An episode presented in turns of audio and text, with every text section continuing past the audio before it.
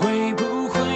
有一天，时间真的能倒退，退回你的、我的、回不去的、悠悠的岁月？也许会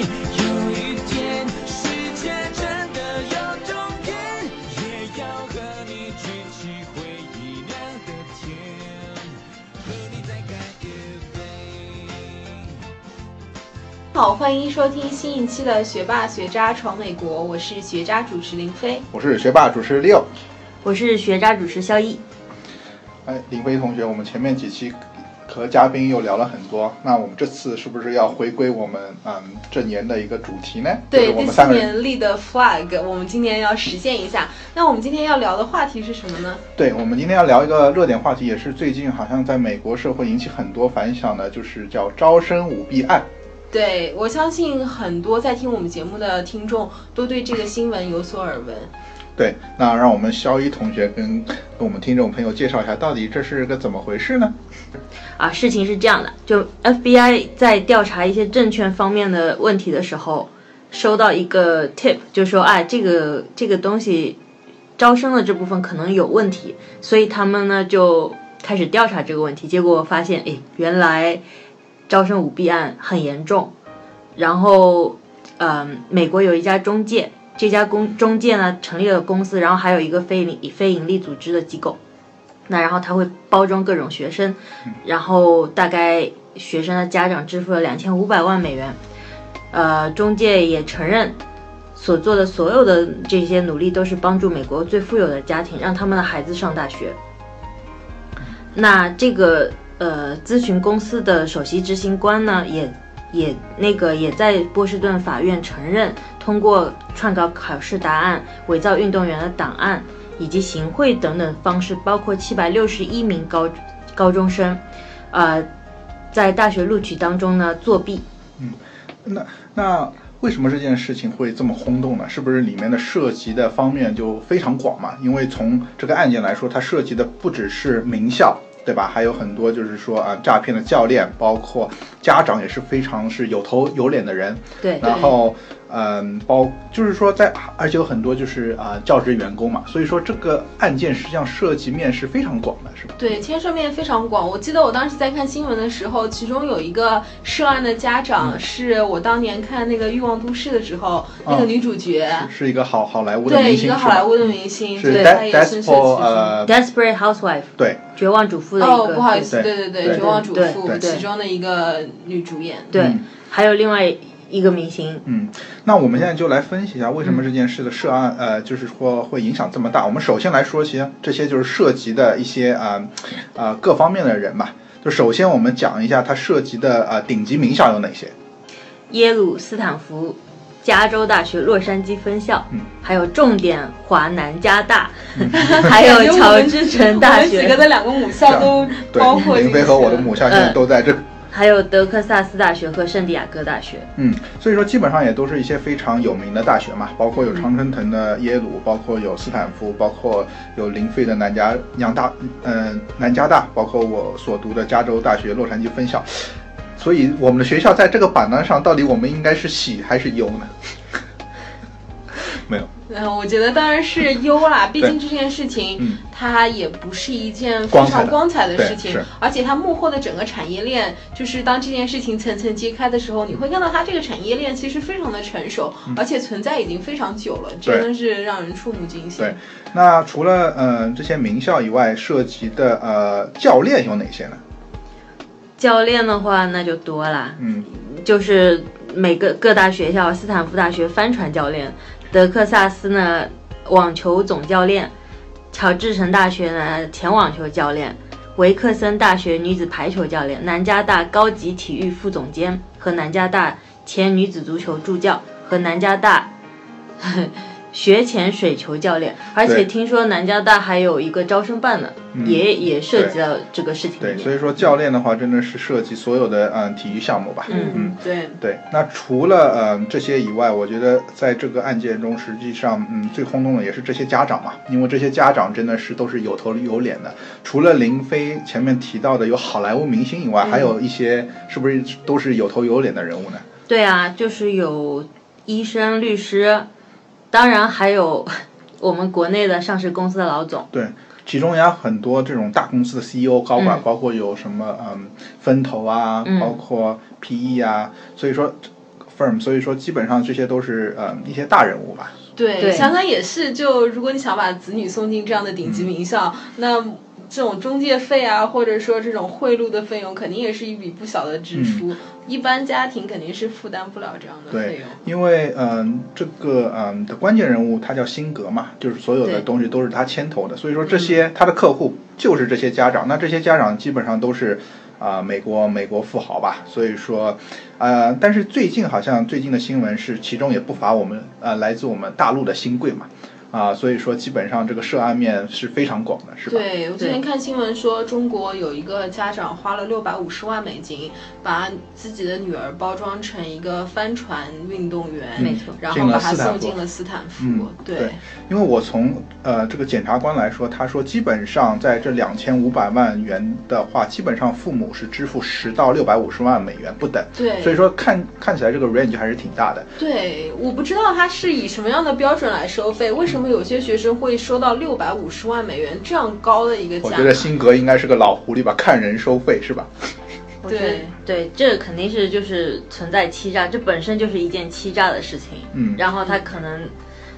就是看，如果家长更愿意付费能力去花钱，对付费能力更大的话，那嗯他可能就狮子大开口。对。嗯，对，对，那所以说这件事情是呃，最近美国的话也是热议的吧，因为呃，教育实际上是很多我们说是改变人命运的，但是我们现在看到教育中呃出现这么多腐败，所以说我觉得周围也成了我们吃瓜群众要热点讨论的，因为我们是觉得这件事情是对美国一个整个教育领域都会产生影响的，是吧？嗯，对，没错。那我很想了解一下，就是你们两位可能对这件事情关注的比我多，所以可能对一些细节更了解吧。就是他们具体是用什么样的方式帮助这些学生进入顶级名校的呢？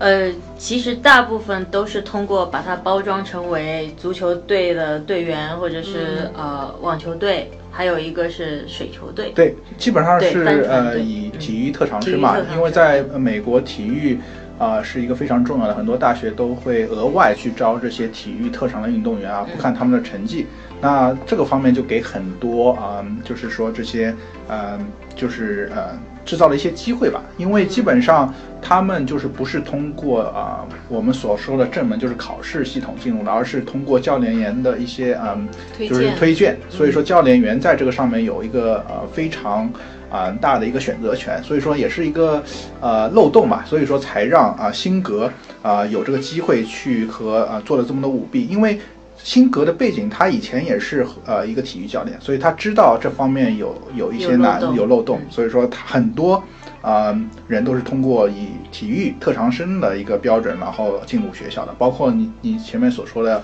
斯坦福的一个华裔，他也是通过斯坦福啊、包装成一个帆船运动员吧，对然后进进入进进入斯坦福的，对，嗯，而且他们包装都是用 PS 的，就是各种照片，嗯哦，对，完全就没有真正投入到各种运动。嗯，对，所以说嗯、这个事件我觉得也是个热点。那我们今天讨论的话，我们觉得就是从这件，我们想从这件事件看本质嘛，看一下这个教育舞弊案啊、之后到底我们能啊、有哪些呃我们应该了解和我们应该去探索的一些地方嘛，嗯。对，那我们就是呃，今天主要的我们还是通过一些关键词吧，然后把这些啊啊、这个啊、事件去梳理一下，然后从这个事件里我们探索一下啊、教育的本质到底是什么，然后教育是不是能啊、改变人的命命运，或者是教育只是一些就是富有人的啊、一些游戏呢？对，那首先我们想讲的第一个关键词就是幕后黑手，那谁是这个事件主要的幕后黑手？肯定就是这个辛格呀，嗯，对，那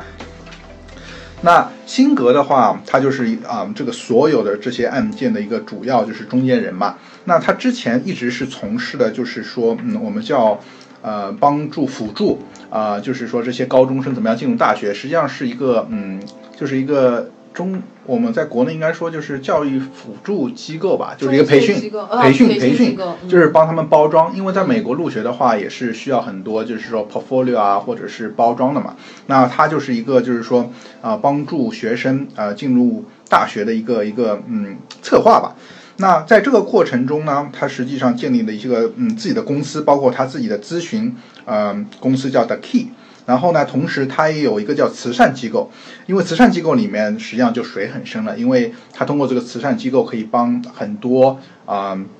呃，就是这些呃名门贵族和学校去呃建立关系嘛，然后通过这些就是非盈利的一些机构去捐钱嘛，啊、那所以说他基本上就是通过这些组织，包括他自己的培训机构，包括他的慈善机构去和这些啊呃去帮助啊、他的客户和这些顶级啊、学校去达成一定的共识，然后帮助啊、这些啊、名人的小孩进入就是大学嘛。那在这个过程中，他实际上基本上是像肖一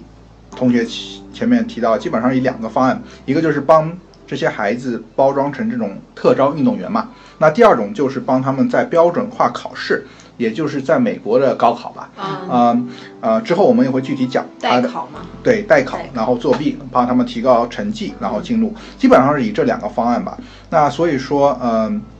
辛格真的是帮助了这么多的一个家长，也是真的是，嗯、他作为一个中间人，牵涉到方方面面吧，是吧？嗯，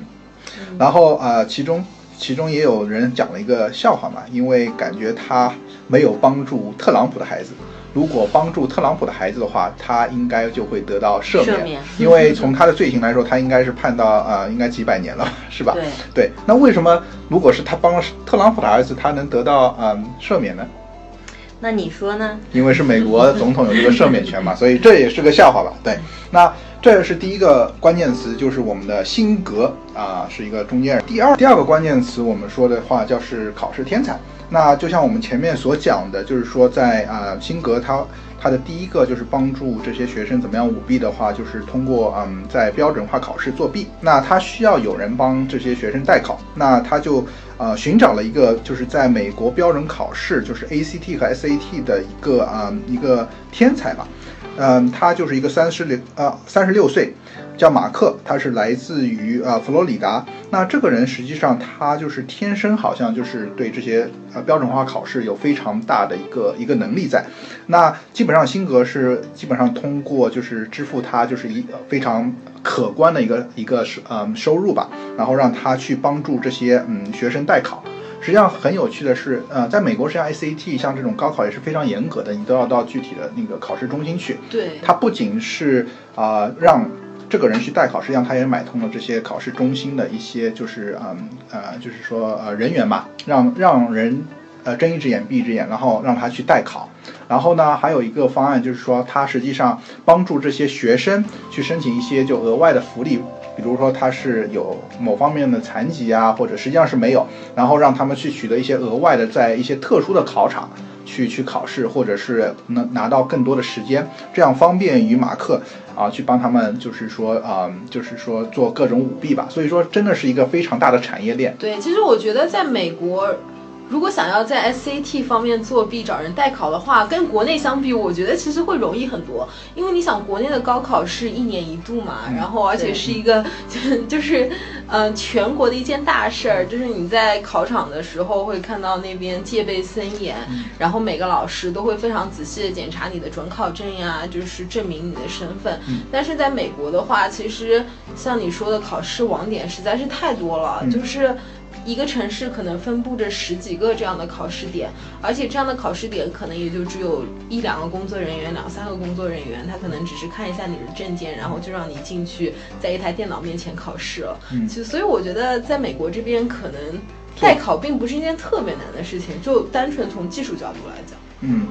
对，有可能呃这个角度也是致嗯就是造成了啊、有对这些人帮帮他去代考吧。对对，那之后的话，第三个关键词实际上就是这个大学教练，因为大学教练在这个产业链中是一个非常重要的角色。啊。实际上，像肖一前面提到，也有可能也是一个非常大的漏洞吧，因为体育特招生实际上基本上很大的一个啊一个就是说嗯名额都是掌握在教练手上，而不是就是招生办。那这个的话啊、就是造成了很多就是说嗯我们所说的就是说嗯这边的丑闻吧。那其中实际上最呃有意思的就是这个耶鲁的足球教练嘛。对，因为耶鲁这个足球教练，实际上他是一个非常，呃，功成名就的一个教练，在耶鲁的历史上，实际上他是一个最受尊重的足球教练，也是一个非常我们说的 legend 嘛，一个传奇啊、但是他就是从一九九五年以来就一直担任耶鲁女子足球队教练，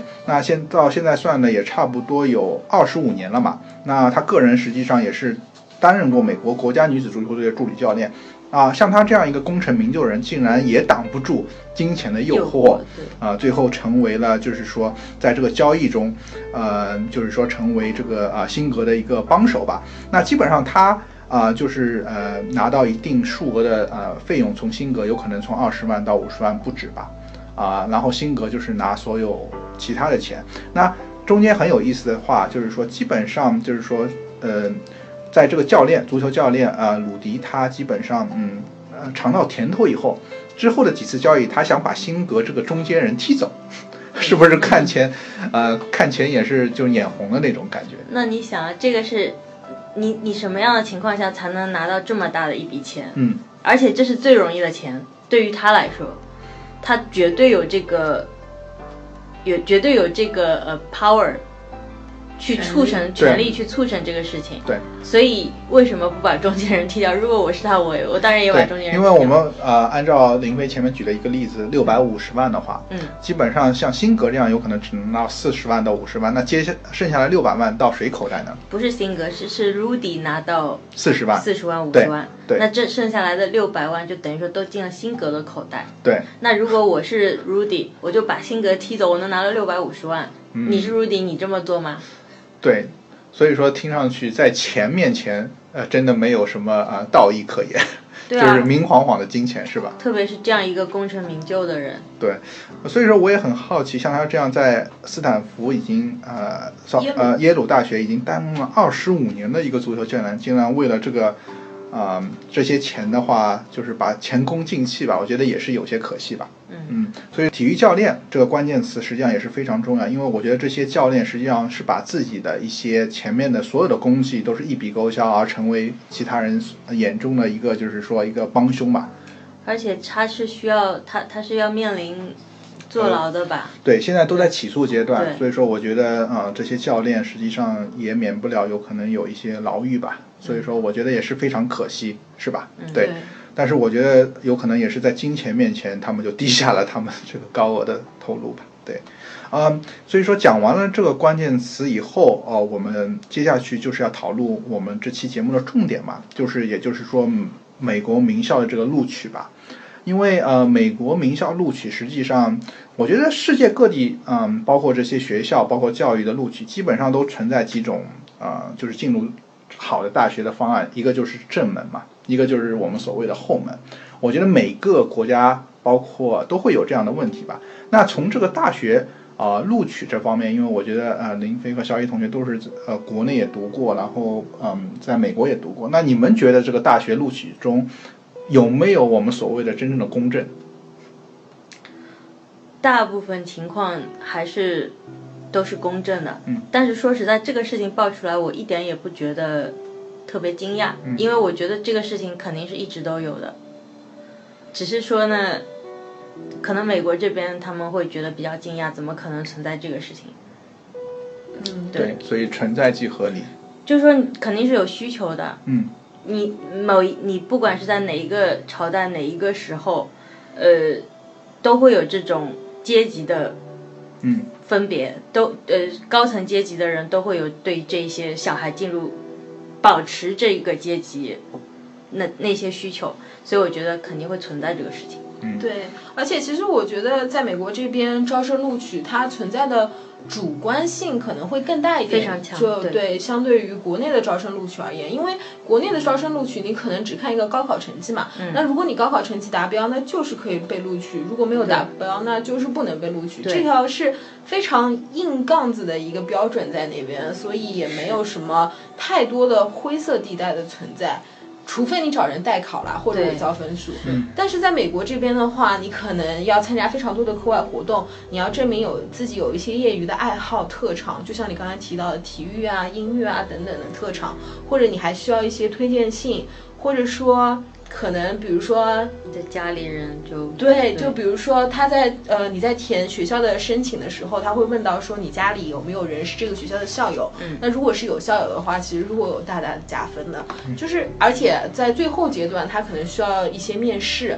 他要看你的性格啊，适不适合这个学校，或者说你个人的一些个人魅力吧，等等各种各样综合的因素。所以在这种这么多综合因素过程当中，肯定是有非常多的主观的判断在其中的。那并不是一个有非常客观的标准去衡量每一个人。其实我觉得美国这一方面阶级就更加的固化，对因为这些所有的我们说刚刚说的一些课外兴趣活动，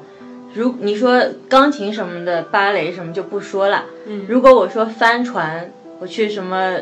滑冰或者是骑马马术，这些哪一样不是用钱堆起来的？对，你如果不是那个阶级的人，你怎么可能要可能去接触到这些课外活动？对，没错，你要培养一个人的话，前期是需要投入非常多的资金的，对而且很有就是美国有一个传统，就比如说我父母是常春藤名校毕业的，那我可能一般也就会进常春藤，就这么顺理成章的进去了。这个叫做 legacy program，就等于说你家里如果已经好几代都在这个学校，当然就是在跟你分数一样的考生里面，当然是优先录取你的。对，所以说这个我认为是比较不公平的。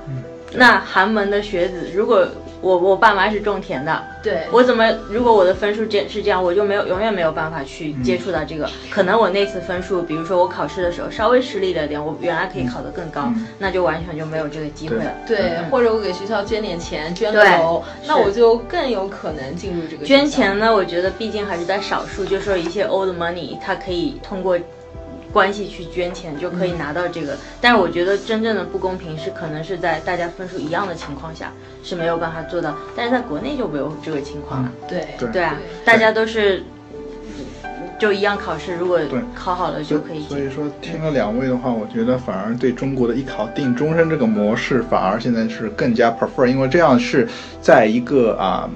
相对于更公平的吧。对，其实在中国一这样一个人口众多，就是面积这么大的国家来说，它可能就完全只是只能需要需要这种体制。对嗯我，我觉得中国的高考制度其实是有利于阶级的有流动性的。没错没错，就如果说你虽然出自于寒门，但如果你认真刻苦的努力，你还是有可能通过高考来改变自己的命运，晋升到更上一层的阶级。但是如果在美国的话，其实很多时候它的教育资源都集中在一些已经非常有背景或者说有经济实力的那一部分人群当中。对是，对。那所以讲了这么多，我们觉得我们还是要从我们的这个嗯美国的一个教育体系，到底大学之前是怎么样进入好的大学这个体系来具体分析一下。因为呃，我觉得我们听众应该非常熟悉我们中国的这个高考，也就是艺考定终身。那美国的进入大学，我们现在以五个关键词来具体分析一下美国进入大呃大学的呃的五个不同的五个关键词，分别是呃我们所说的正门，呃第二个是后门，然后我们讲了两个关键，就是一个叫发展录取，一个叫世家优先，那最后一个就是我们这个今天的就是这件事件的主题叫做侧门。所以我们通过这五个词正门、后门、侧门，包括发展录取和世家优先，然后来整体的去给我们听众朋友带来一个啊我们这个美国的一个进入大学的一个啊、就啊、真正的是怎么样的吧。那那这边呃我们讲的第一个关键词吧，就是啊正门。啊、那何为正门进入就是名校的嘛？那正门实际上跟我们国内的艺考定终身是类似，就是一个正大光明通过自己的呃硬实力吧。那但是这边还是有非常不一样，因为在中国就是高考嘛，但是在美国实际上我们的高考叫啊、SAT，呃或者 ACT，然后其但是呃这在美国入学中实际上只是占呃一部分，因为它有很多其他方案，包括啊、呃就是拿了很多啊、在高中时期你修了多少大学课程，包括你的就是说课外的活动啊，啊、因为嗯。还有包括你就是自己写的就是入学文章介绍自己，而且我觉得很多大啊、这种大学，像包括这种啊、常春名校，让你做很多啊、有可能有时候还让你自己去拍一个视频去介绍自己。我觉得就是说多种多多样的，它让你看到一个嗯人的一个一个完整。所以说考试只是一部分，然后它其其他方面包括你拿了多少课外的课程啊、就是说大 AP 的课程啊，包括你的一个课外成绩。所以说这个真的是一个综综合的一个能力的能力的一个体现吧。啊、虽然说这个感觉比中国的话更加就是立体，可以看到一个人，但是其中实际上也是给了很多在阶级中我们也看到，因为很多其他的一些资源，因为要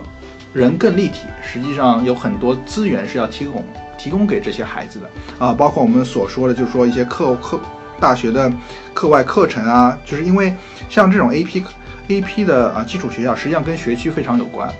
一些好的学区或者是一些私立学校，它会给你很多这样的机会，但是很多就是说在一些比较啊、就是说贫穷的一些学区，基本上没有这个条件。所以说在这个过程中，我觉得 S A T 的话有可能还是靠硬实力，但是像像其他这种领导力啊，包括有很多就是创造力，实际上跟你从小就是家长提供你的嗯。啊，就是说机会啊，包括就是给你提供的条件非常有关，这些都是资源所就是说限制的。那在这个过程中，我觉得为什么很多美国家长都是花了大笔钱让让小孩进入这个私立学校？虽然说私立学校非常贵，啊、但是就是因为啊，他觉得你身边的这些就是资源完全不一样，包括你身边的这些啊、同学都完全不一样。那在这个过程中，实际上也就是慢慢的拉开了。啊、人的距离吧，因为你的起跑线基本上就是不一样了。因为在中国，我觉得高考的起跑线还是一样的，大家都是我觉得在中国，其实这个起跑线的差距也已经很是越来越大了你看他平时参加各种各样的什么钢琴培训班、舞蹈培训班嗯，或者课外辅导，其实现在这个年代跟以前我们那个时候已经差别很大了。对对所以说是呃所说的正门，实际上我感觉啊、呃实际上也是根据啊、呃虽虽然说是一个啊、呃你的硬实力，但是我觉得在这个已经有已经有了很多差距，就是在啊、家长的一个资源的提供上，包括你所读的学校上，已经拉开很多对，很很多的我觉得教育资源的公平性其实已经不不存不存在了。嗯，呃，所所说的正门，实际上为什么就是说，嗯，这些就是说名门贵族，他们不选择走正门呢？因为就是说，在美国这个形式上，因为像这种常登常春藤的大学，它的录取率是非常低，就算你有很大的硬实力，但是有可能你也是进嗯进入不了。那打个比方，就是说。在常春藤这八所学校中，录取率最高的康奈尔大学是啊、基本上有百分之十，那耶鲁大学只有六点三，哈佛大学的录取率基本上只有四点六。那基本上，呃，在在过去的数据中，有超过一半的的 A S A T 的满分者都不能进入这些嗯、常春藤学校。所以所说的话就是说，不管你有多努力。啊、也不是每个人都能进入这些名校的，就算你是硬实力非常强，所以说我是觉得，呃，这个正门虽然说是一个啊、非常非常大的一个一个就是正大光明的门，但是有两个限制，一个是你所在的就是说家长给你的资源，那第二个嗯、就是说所说的就是说不管你再优秀，也不能就是保证你进，因为如果你只是一个啊非常优秀的人，但是他这些八八所学校，包括这些名校，它的资源也是有限，就是学校的资源和家长提供你的资源，就限制住很多人去走这个正门的可能性了，是吧？而且竞争本身也挺大的吧？对你想，全世界有多少人要申请这些常春藤的名校？不仅仅是美国的人，对，嗯对，所以说这个正门的话，我觉得虽然我们正大光明，但是实际上限制也是不少吧？对对对那所以说讲完这个正门的话，我们讲一下啊、就是在美国所说的后门。那这个后门在美国实际上我觉得也是有非常有美国特色的，因为美国是一个非常讲究啊、就是说啊、个人主义各方面，就是除了正正门以外，我觉得美国大学看很多人有虽然说有偏科，但是他会看你很多就是说有一些特长。那这个特长的话，它这个后门实际上我们所说的就是说学校和申请者一个呃一个呃我们叫年度。那这个年度又是多维度的，那通常的话，我们就可以啊、包括了三个方面，一个是专长，啊、一个是特长，啊、一个是情感。那专长的话，基本上就是我们国内所说的，就是要偏科吧。就是说，这个实际上我们在周在我们身边实际上有很多例子，有人会非常偏科，但是高考中你如果偏科就非常难了。对，是，对，这个确实是高考的一个缺陷。是 对，呃，所以说这个这个在中国，我觉得如果你有偏科的话，啊不管你再优秀，要进清华、北大啊、这种名校的话，就非非常困难了。对，但是在美国的话，虽然说你有偏科，但是说你如果在一些学科上或者是嗯、上有一些非常大的一个成就，有可能啊这些学校也会呃也会录取你。对，那。啊、这边举了一个例子，实际上就是说我们非常著名的我们的钱钟书先生嘛，因为我们知道他当时好像高考数学只考了好像十几分，但是啊、他有过人的文学造诣。那这个这个过程中，我觉得有可能他就是如果申请美国名校，应该就是啊、基本上可以铁定进入吧，因为他的有一方面的一个学科啊、是可以去突出重围的。那从这个这个偏科来说，我不知道两位有什么意见？觉得这个是合理吗？其实我觉得这个是非常合理的，因为每个人生来可能就你你如果没有办法做那一件事情，或者你真的不知道数学怎么怎么做，可是你在文学或者音乐上的确是很有造诣的，我觉得还是应该给他一个机会。当然，我说的有造诣是需要是。比如说获得某个奖啊，或者怎么样，就是比较大型的那种，不是说啊我自己觉得我自己很好，我就应该进这个学校，不是这么回事。但是我觉得偏科很大程度上是一种相对公平的一个一个方式，因为不是每一个人都可以有这么有成就，嗯。能够得到这个后门的人还是相对来说很少的。嗯，是。那林飞，哦，对啊，我觉得这个是合理的嘛，而且有一些才能可能是没有办法用标准化考试来测量出来的。是，就比如说你在音乐上、美术上或者文学上的一些特长是很难用一个分数来具体衡量出来的。学霸学渣闯美国，海外游子的大本营。我们用最真实的声音，带你领略美国校园的精彩纷呈，揭秘北美职场的苦辣酸甜，洞悉美的最前沿的资讯视角。不管你是学霸还是学渣，我们期待和你一起成长，一起寻梦，一起闯美国。对，那第二个呃年度我们所谓的就是呃特长，那特长实际上就是像国内的艺术和体育特长生，这个在国内实际上也有很多特长生嘛，我觉得应该也有吧。对，但是在美国，我觉得这个特长生真的是啊、非常厉害，特别是体育方面啊、也是我们这个啊、今天主题就是说，在舞弊案中，体育特长生实际上是一个合理。但是又有漏洞的一个方面嘛。那我们从这边讲一个例子，美国很多嗯大学，实际上我个人也是非常喜欢美国的体育大啊，就是说体育嘛，因为它不管它的橄榄球或者是篮球，实际上它的一个商业程度基本上能跟职业职业去呃相媲美。那这边举个例子，比如说乔丹，他当时上的啊、北卡的话，我觉得体育特长生在每一个美国的大学都是一个非常呃需要的，包括实际上林书豪。就是我们华人很熟悉的，他当时读的是那个哈佛大学，实际上也是呃，包括主要还是因为他有可能是在篮球上面有天赋嘛，所以说我觉得这个特长实际上艺术和体育这个特长生应该从我角度还是合理的，因为这这个方面实际上是很少，就是说这些人呃有这些特长非常少，但是从我角度来说，从我个人对美国大学的了解，基本上有这些特长生的话，他基本上去这种嗯。呃，呃基本上一为什么要读大学？首先的话，他基本上就是说读大学只是一个过渡，因为他要转职业联赛。那大学来说，对他也是一个过眼原因，因为他如果打上了职业的篮球或者橄榄球，他基本上就是千万富翁了，对吧？那第二个的话，像很多体育特长生，他啊、就是说想把学业去呃完成，那因为美国的大学也是非常昂贵嘛，那他可以去得到一个全额奖学金，然后把这个大学去啊、去呃完成，那最后就走上社会。所以说，我觉得我个人是觉得这个是非一个非常好的，帮助很多啊、体育特长生啊、要不就是嗯、就更好的就是更好的进入他们的这个职业赛场，或者是帮助他们一个过渡。然后拿到一些就是说啊呃这个最好的教育，但是通过自己的努力，然后渐渐走走入社会。所以说，我觉得这个特长在这个嗯这个后门中，我觉得实际上也是呃我是觉得是呃非常合理的存在。对，而且我觉得这是为体育运动员他们退役之后的生涯做好一个非常好的准备。因为你看，在中国非常多的职业的体育运动员，他们可能结束自己短暂的运动生涯之后，他们后面的生活是非常没有保障的。如果他们没有一个非常好的学历啊，或者说是教育背景，但是我觉得美国这样体育特长生的制度的话，相当于为他们在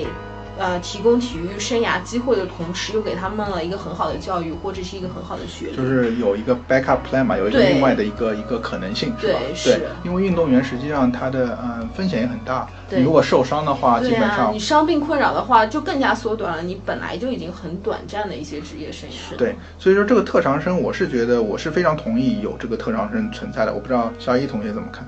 特长生肯定是需要有的，否则这些美国的大学联赛啊什么的还怎么打？对对，但是为什么这个特长生就造成了我们今天这个主要舞弊案的一个一个主角呢？肯那肯定是因为它的漏洞啊，因为这个东西首先没有监管，所有都是教练说了算。教练如果有一个粉红色的信封，你就可以进，所以这个漏洞我觉得也太容易钻了吧？对，所以说这方面的话，我是觉得，嗯，实际上这也是双刃剑，它帮助了很多人，实际上也是啊、有很多漏洞。但是我觉得，嗯，这个这个这个第二个年度特长啊、就是艺术和体育，也是有它的存在的合理性。那讲完了这个以后，第三个实际上这个是最能说明美国的啊、这个教育体系的一个关键词，就是说年度之间的第三个叫情感方面。那情感方面就这个比较微妙了，这个就真的是你有可能你家族和这个学校，或者是你们世世代代。那我觉得在这个这个情感方面，我们就是打个，我们就举个例子啊，比如说布什家族，嗯、他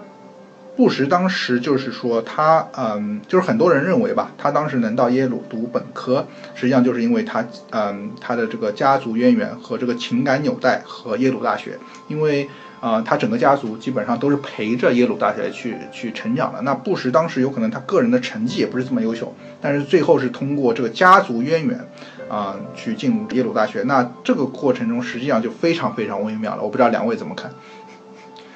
对这个，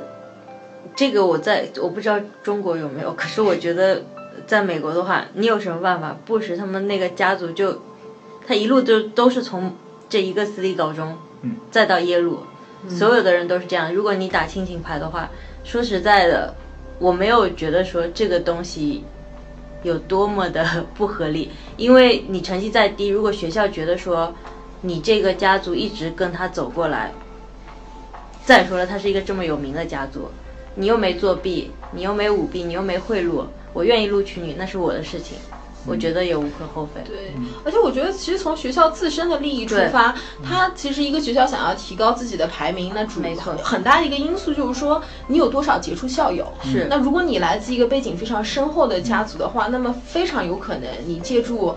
家族的资源，你可以达到一个很好的社会地位，那未来也有可能会成为一个很好的杰出校友。对还要说的就是说，嗯，排名中啊、这个校友捐款也是非常重要的。对是所以说啊、而且我觉得，嗯，我我现在也想到一个啊、点，就是有可能像这个这些名校实际上都是私立的，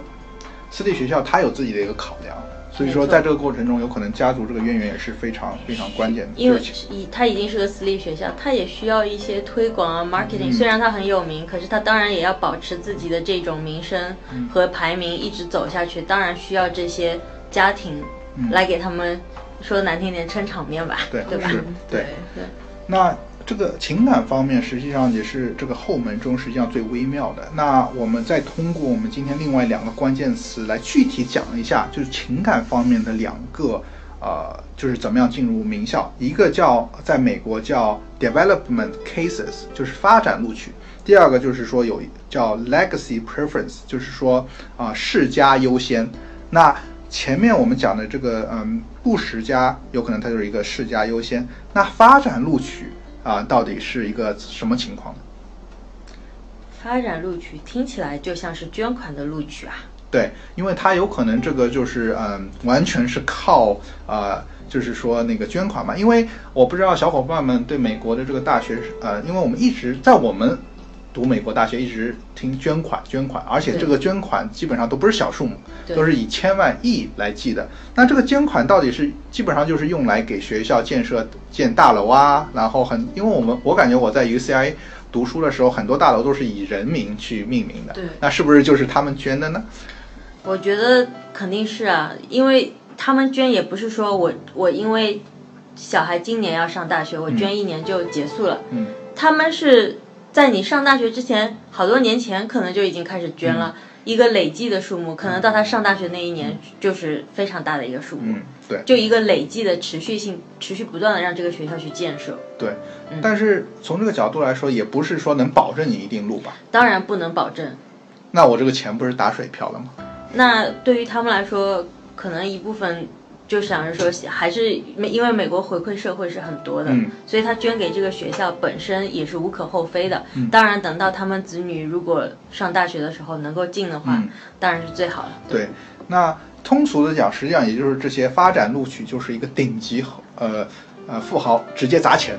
对，对，我们就不讲任何的东西，就是直接直接砸钱。没错，因为我觉得大部分情况被钱砸晕的可能性非常大，是吧？是对，那只要这钱砸够了，我们就通俗讲，钱砸够基本上能进。那我们这边就举一下啊、两个呃很很有意思的例子吧。呃，那实际上我们第一个讲的就是我们现任总统啊、川普的女婿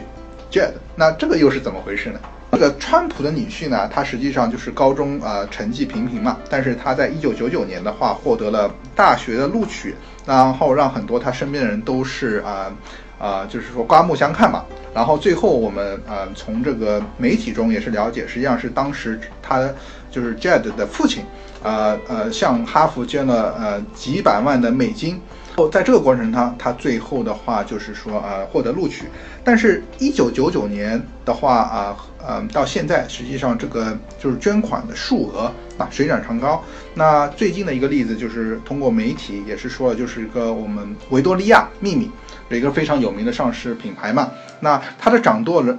掌掌舵人，他个人呢是俄亥俄州立大学的一个，就是 Ohio State 的一个毕业生。然后呢，他呃一直向大学呃就是哈佛大学捐款。然后他在二零零三年啊、到二零一二年，一共是捐了呃有五千六百万美元。然后作为回报，他的四个子女分别在一三年、一四年、一五年、一七年进入了哈佛大学。那从这个例子中，我们显然就是啊、基本上符合前面嗯肖一同学所讲的，基本上你捐钱不是一下子捐，你要每年持续不不不断的去去捐钱。那他基本上就是在这十几年中啊、不断的向哈佛大学嗯捐款，一共是五千六百万美元，然后他的四个子女进入了。所以说从这个角度来说，真的是呃这个捐款实际上也是有学问的，而不是说简单的一次性砸钱，是吧？而且我觉得现在看来，他也不是谁的捐款捐够了就可以去读，嗯可能就是一些非常知名的人，比如说你说川普的那个女婿 Kushner，他家里就不是一个，也也是一个应该是非常厉害的家庭啦。嗯再加上这个 Victoria Secret，这个也也是一个非常大的上市公司了。嗯我觉得如果是个土豪，你拿出一一两千万捐款，他也不一定对，会让可能人要看你的背景。他要看你背景。所以说，呃从这边讲，捐钱也是要有门路的，不是说你想捐就捐。对嗯，学校还要考虑他一些就是社会地位、社会地位啊，能不能帮助学校持续性的一些发展？因为这些子女可能很大的程度上都会去继承他家里的这个产业，嗯把这个企业做得更大。嗯，对。所以说，原来捐款砸钱也是有门槛的。没错，对，不是谁的钱都是。对，嗯，对。但是呃从这个数字来说，实际上也是水涨船高嘛。因为你看，像有可能就是嗯呃，川普女婿他捐了几百万，但是你看一下这个 Victoria Secret 的老板基本上捐了五千多万嘛。所以说，我觉得现在这个钱应该是越来越高了。那我们前面所讲的，我们这些走边门的这些啊，就是说舞弊案的这些，它基本上就是几十万或者是几百万，在这些呃巨额捐款面前，应该是呃呃不值一提的嘛，是吧？对，对，所以说这个发展录取，实际上我们俗称的话啊、也就是砸钱砸够了。但是我们现在分析下来，实际上砸钱也是要有啊、门路的，啊有一定门槛的，而不是说你想砸就砸，对对吧？那呃，第二个实际上呃，我们讲的就是说呃，除了发展录取以外，一个叫世家优先，叫 legacy preference。那基本上这个就是我们前面呃讲的，像那个嗯嗯、像布什家族。包括我们呃这边举几个例子，比如说杜邦家族，不抗洛克呃洛克菲勒家族，像这个基本上都是一个嗯，他们应该是一个贵族了嘛。那他这个世家优先，我觉得也很好理解。有可能我我觉得像这些有名的呃是啊、呃家里有做过总统，或者是家里是就是说美国的一个非常有名的有头有脸的，我觉得这些大学即使他们不捐多少钱，我觉得也名正言顺的通过啊、家里的这些层层关系，应该也会进入这些大学吧。这嗯那这个我觉得门槛是不是又提高了很很多？因为它不只是以金钱为数了，而是是一个就是说它的社会关系了。对，没错。嗯，而且我觉得，就是如果你光看录取率的话，可能就是呃，你家里有人是校友，那你录取率可能相对于那些家里没有校友的人来说要高。但是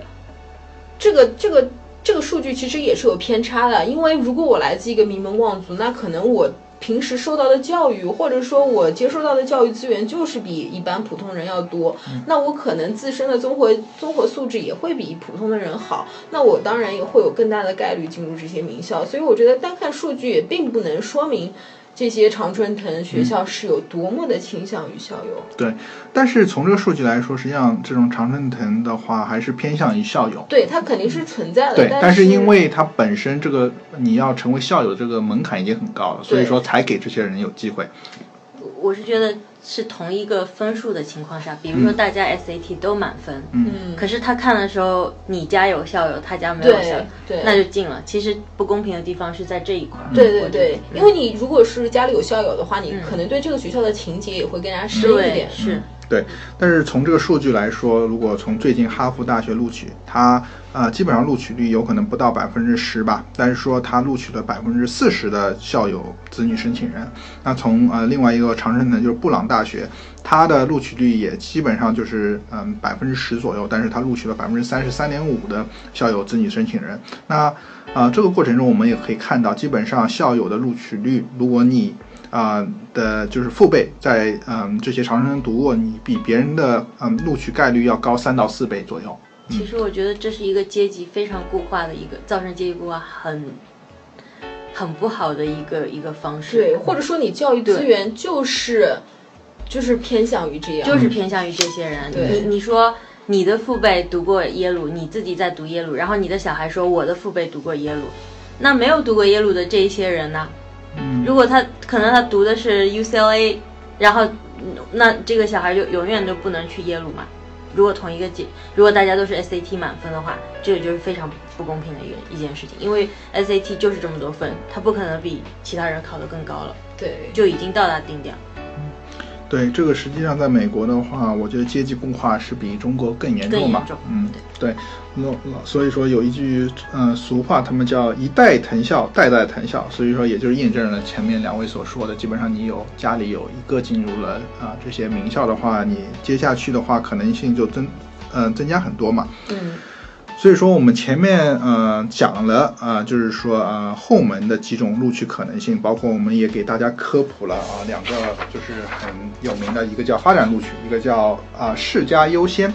啊、实际上这是就是后门的一个，就是说嗯进入名校的几个方案嘛。那最后第五第五个关键字，也是我们为什么呃留到最后讲，就是为了呃跟我们今天讲的这个就是说呃热点话题吧，舞弊案啊、所有联系的。因为啊、像所说的这个关键词就叫边门，因为我们讲了正门和后门，那边门，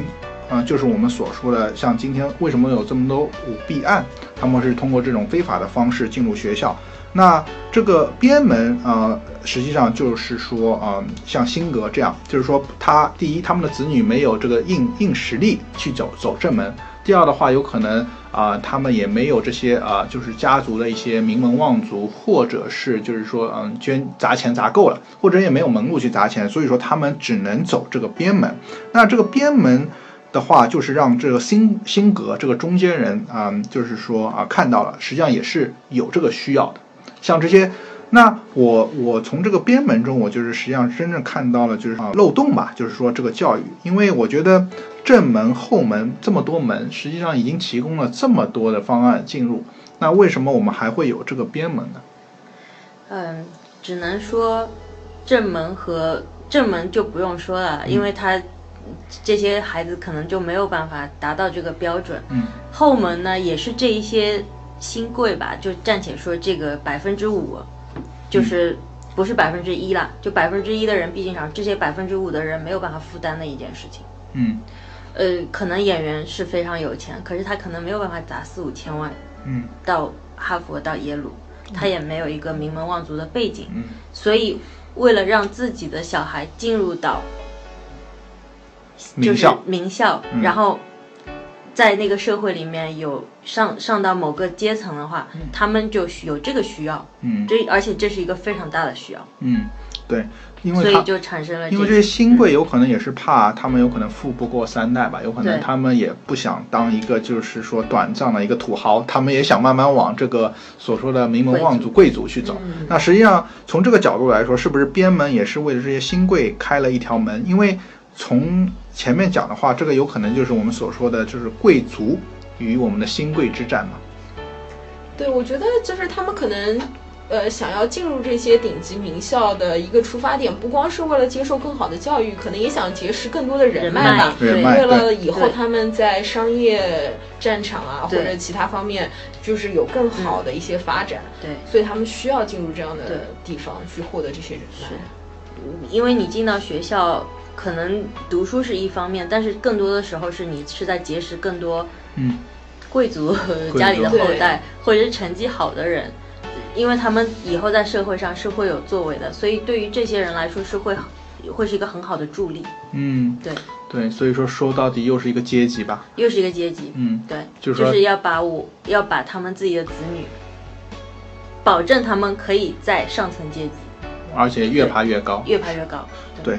哇，听上去这个门槛是嗯越来越高了吧？对。对我们对于普通来说真的是呃对，所以他们占的就是普通人的名额。啊。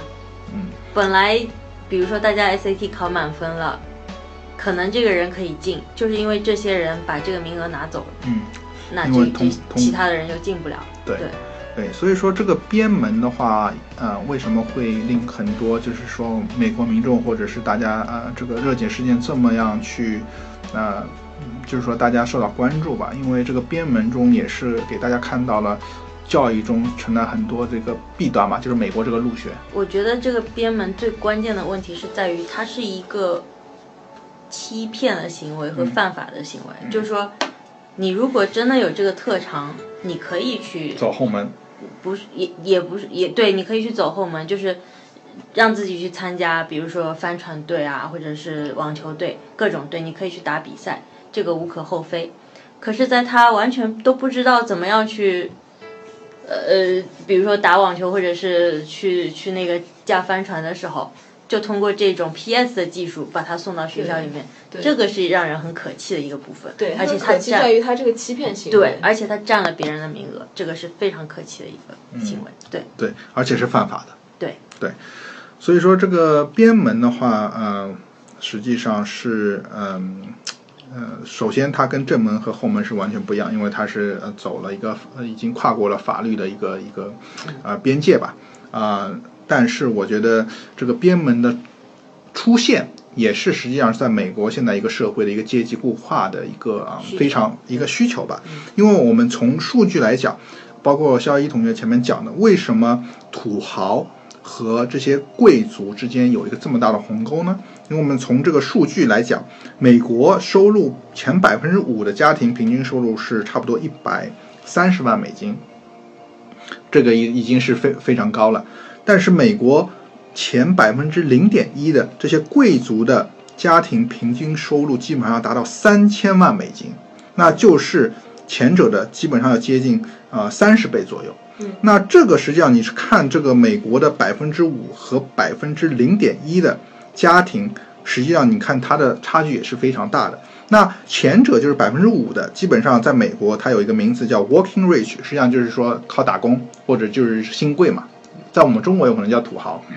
那这个就是通过自身努力获得财富，而非继承财产的。那基本上就是我们所说的这个啊、走边门的人对，像这些好莱坞明星啊，对，啊、包括这些有可能这些啊、公司高管啊，实际上是靠着自己的 working，然后让自己 rich。那他们就是所所谓的就是说，嗯、自身努力获得财富。嗯但是这百分之零点一的啊、这些人基本上呃，他们就是像布什家族啊，像这个洛克菲勒家族，就是说代代传承的。那这个就非常印证了我们今天这些呃，这个我们今天舞弊案的这些嗯、呃家长，呃，举几个例子，比如说前面讲的那个好莱坞的明星，呃，比如说讲了这个就是我们 pinco 就是太平洋投资公司的一个 CEO，他实际上是在一个呃，他小时候也是在一个非常穷的一个郊区啊、长大的。那美高美集团的前 CEO，他是在埃及长大的，然后也是移民，呃呃，所以说你看这些。人实际上真的是我们所说的 working rich，那他们和布什家族或者是川普家族有可能啊、基本上也是两个概念。所以说，基本上你可以看到，美国前百分之五和百分之零点一的家庭，实际上就是这个正门、边门和后门的这个主力军吧，是吧？对，对。那像我们这种属于呃他们这个圈外的人，我我们有什么看法呢？我们我们主要觉得说，你如果做不到前门和后门，你就不你也不应该去占别人的位置，就是在公平。就在他在走正门的情况下，你如果进不了就进不了了，嗯就不要去搞一些邪魔歪道，因为你把正门的人本来该进的人的那个位置嗯给拿掉了，这个是最崩溃的地方。嗯，对，所以说他们这个呃零点一的呃贵族和百分之五的土豪之战，实际上也是影响到了一个我们这个入学的一个标准呃这个公平性，是吧？对。对。就我们可以理解他做这个行为的动机，但是你的动机并不能 justify 你的行为，你的行为是错的，不管你的动机是多么的正当，嗯都是错的。对。对，所以说这边呃，我们的非常有名的一个一个媒体《华尔街见闻》，实际上对这个事件，它有一个总结，就是零点一的大富豪打假后百分之五的小富豪，实际上非常形象的就就就讲了为什么这些走边门的人会受到不只是富豪的一个一个就是唾弃，会得到一个大众的呃普通大众的一个一个唾弃吧，因为他是呃不仅去去侵占了这些顶级富豪百分之零点一这些这个这个 old money 的一个一个利益，它也是侵侵犯了就是剩下百分之九十五的人的利益吧。对，所以说这个事件真的是呃非常的呃呃热门吧最近。那所以说我们这边也给大家科普了这五个就是关于美国入学的五个关键词，就是走正门啊、走后门啊、走边门啊，然后我们讲了两个特殊的，就是说在美国特殊的一个叫发展录取，一个世家优先。那这五个关键词真的给我们带来一个就是整体的一个一个对美国一个大学录取吧。这样总结下来，我觉得我们中国的高考实际上真的是非常简单又合理，是不是？对啊，就是它是它当然没有绝对的公平性，可是它是有相对公平性的。嗯对对，就是我觉得中国的高考，其实我觉得每个国家的教育制度都有自己的优点和缺点，没错就是你没有办法达到一个尽善尽美的一个教育制度。嗯，对，但是呃，我就觉得中国的高考制度它可能更有利于一些阶级的流动吧。对，是，对。那今天讲了这么多，我们我觉得最后一个关键词也是呃，我觉得我们呃非常想讨论的，就是我们一直说的“教育改变命运”这个词。那教育改变命运，那从这个这个事件，包括我们分析了这么多美国啊、就是说现在的入学形式，我不知道两位对于这个“教育改变命运”这句每个人都都耳熟能详的话，有一些自己的见解吗？我觉得教育可以改变命运，但是它只能帮你往上移动一个到两个阶级，它不可能帮你跃层式的从最底层的阶级跳到最顶端的阶级。所以说，要如果要跨阶级，要通过好几代的努力。对，是的，或者说可能努力都是徒劳。我觉得这个努力都是徒劳，真的，特别在这个社会，你你说现在这样一个阶级固化的社会，你说教育改变命运，我觉得那那都是瞎扯，对，因为 突然觉得我们的 ending 好丧啊！对对对对，是很丧。可是我是觉得说，你那现实就是这样子啊，一学区、房子、教育，你你私立私立学校，你你说一个工作的人，如果我本来就是很草根的那种，我怎么样去打破这种现象？很难呢。是的，是，对，因为我这边实际上和肖一这边所说的有对照的话，实际上啊、这边数据也给我们一些很很大的一些启发，因为实际上在美国。啊，百分之九十五的学生上的都是免费的公立学校，因为我觉得这是大部分人选那个公公立学校，基本上你不用付学费嘛。但是只有百分之五的学生能上上的收取的高昂的私立学校。那百分实际上我们知道，在美国的这些公公呃私立的啊，就是小学啊啊中学啊高中非常昂贵，实际上跟这些顶级名校的一个学费都有差不多，而且还要捐款。那这百分之呃五的呃这个呃。人那上私立学校，但是你可以看到这些数据，全美顶级大学的学生中有百分之五十是来自于私立学校，另外百分之五十来自于公立学校，但是其中百分整个美国中只有百分之五能上到私啊、私立学校，那这百分之五的人上到私立这种小学、中学、大学，但是他们构成了顶级名校的百分之五十的师生来源。那这是一个多么可怕的一个比例！所以说说说到，实际上你的起跑线已经在你读公立学校和私立学校以中，已经给你拉开了很大一个距离。其实我觉得这个是一方面，但是有另外一方面是让我觉得更加看到更加痛苦的是，因为有一些父母就觉得说我我应该供我的孩子让他去读私立学校，让他跨进这个阶层，他们要付出多少要多少的努力？你想，如我之前有个同事，我觉得她可能一年就赚个十多万吧，然后她老公可能赚也也赚十万美金左右，可能一个家庭二十万已经是比较不错的家庭了。对，可是她要负负担两个小孩上私立学校，一个小孩一年要四万多的学费，这还只是学费，嗯还不包含其他的一些开销，嗯，还有房贷要还。对。其实你说一个家庭年收入二十万，但是税后的话，可能也就十十真的万出头一是点。税后就没有那么多，而且这些私立学校是完全不不可能去嗯做一个税务减免或者什么的。对所以你想想看，这个生活压力，他已经是有一份比较好的工作了，他的生活压力得有多大？对，所以你可能需需要牺牲一代人，真的是要牺牲一代人。那，嗯，他的目的就是让小孩能在这个阶级斗争中取得胜利吗？他他的目标非常明确，就是他就希望小孩去读上顶级名校读顶级名校，跟最好的人对玩在一起。否则你想一年四万五万的学费，嗯一个工薪阶层的家庭来说，嗯，两个小孩，对，你要怎么样才能负担得起？对，跟萧毅这边对照的话，基本上二零一七年美国家庭的收入啊、一个家庭的整体收入税前是六万，实际上税后有可能只是五万。对，所以说，你如果有一个小孩儿的话，去读私立，就是说你一个美国普通家庭是不吃不喝，所有的钱啊、都给一个小孩才能读得起私立的啊、小学、中学、大学。所以说，你能看到啊、如果是一个公立家庭，是完全没有可能把自己小孩啊、送到私立学校去读了。所以说，这个就拉开了人与人之间的一个差距吧。对，所以在在这边我要赞扬一下中国的教育。你看中国的大学多便宜，对啊就是只要你能考得上，你就肯定能读得起。一般来说，真的，嗯，作为啊、我们国内的家长或者嗯小伙伴一直在吐槽中国教育，然后要花多少钱，但是但是今天今天通过我们这个节目，我感觉美国的教育也好不到哪里去。其实不尽然。我觉得现在中国已经跟美国也已经慢慢的就是很接近了。当然，考试机制上什么的，我我我不想说这个，但是我想说的是他的一个课外的补课啊，哦，对，包括说你现在上私立学校，原来是公立学校，大家都比较倾向于公立学校嘛。但是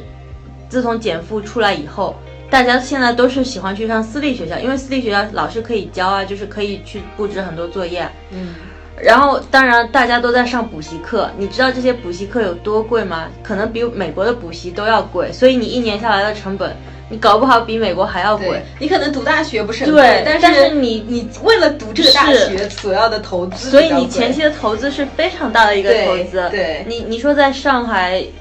或者是在一些北京一些大城市北上广，北上广的这些大城市，我我相信这些教育的投入是可能超过美国，一点都不夸张。有可能还有可能你要读个什么国际学校，然后把孩子送出国，那就更加贵。没错，对，所以说总结下来，教育的话，实际上改变命运只是属于一小部分人，他真正就是这些贵族阶级维护他们的一个嗯阶级的一个一个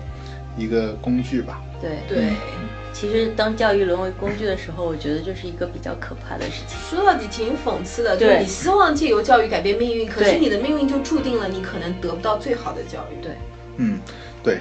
所以说讨论这么多，我觉得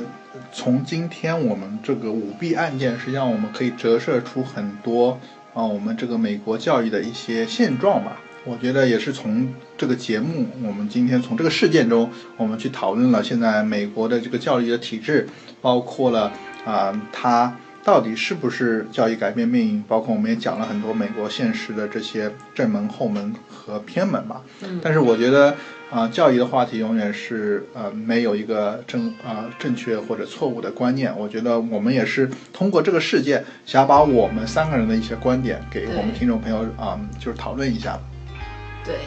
就是。呃，我相信我们的观点可能有些偏激，可能有些片面，但是仅代表我们三个人自己的观点，仅代表我们三个人自己的观点。对对对。如果大家有自己的想法的话，也可以在我们节目下面留言。对嗯对，因为今天从这件事件，也通过我们的角度，给我们听众朋友带来一个更真实的啊美国的一个顶级大学的一个入就是入学的方式吧。以及一个更真实的人生是什么样更真实的人生吧。嗯，但是我们永远要相相相信教育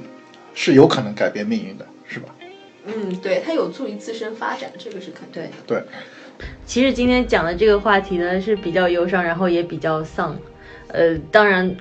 不是每个人都可以进到呃贵族阶级啊，或者是上层阶级，但是我我们相信说每个阶级都有自己的活法，都有自己的快乐。都有自己的快乐，就是说，呃，当然不能就这样丧下去啦。你你当然说啊，我我的生活这个不在某一个阶级，只是一个一小部分，可能就是大家在生活中各司其职吧，就找到自己的快乐才是最重要的。就是这个社会已经有很大的压力了，大家应该就学着自己去缓解自己的压力，，大家佛系一点。佛系一点。对，嗯，对，所以说我感觉今天节目也很有意义吧，至少让我们看了一个更真实的美国嗯顶级门校的一个入学的呃真实面貌吧。那从这个我们的舞弊案说起，聊到了美国这么多嗯有意思的一个入学现状。对，所以说今天聊了这么多，也感谢我们的听众朋友听我们唠嗯叨叨叨吧。啊，然后我们也希望啊以后有更多热点话题和大家一起讨论吧。那今天啊啊就感谢大家的收听啊，这就是我们这期的学霸学渣闯闯美美国国。回不去的悠悠的岁月，也许会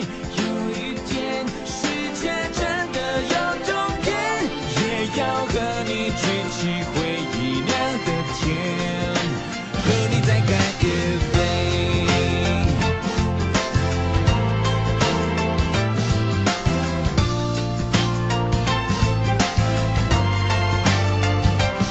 如果是要我选出代表青春那个画面，浮现的那几。